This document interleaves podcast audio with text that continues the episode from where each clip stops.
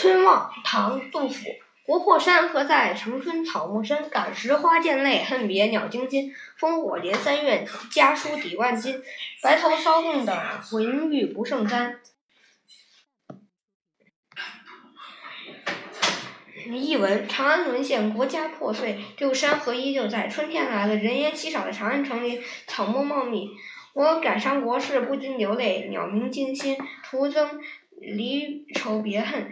连绵的战火已经延续了整个春天，家书难以得到，一封抵上千万两黄金。我内心愁绪缠绕，手指轻轻的抓头思考，白发越抓越越淡，简直不能擦擦干了。名句赏析：烽火连三月，家书抵万金。安史叛乱以来，国家动乱不安，经战火经年不息。人民妻离子散，书信不通，多么盼望，呃，家中亲人的消息。这时一封家信真的是胜过万金呢。家书抵万金，写出了消息隔绝、久盼音讯不至时的迫切心情。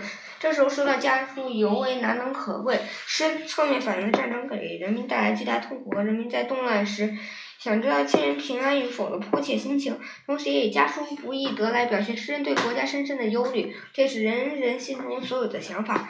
很自然的使人共鸣，因而成了千古传颂的名句。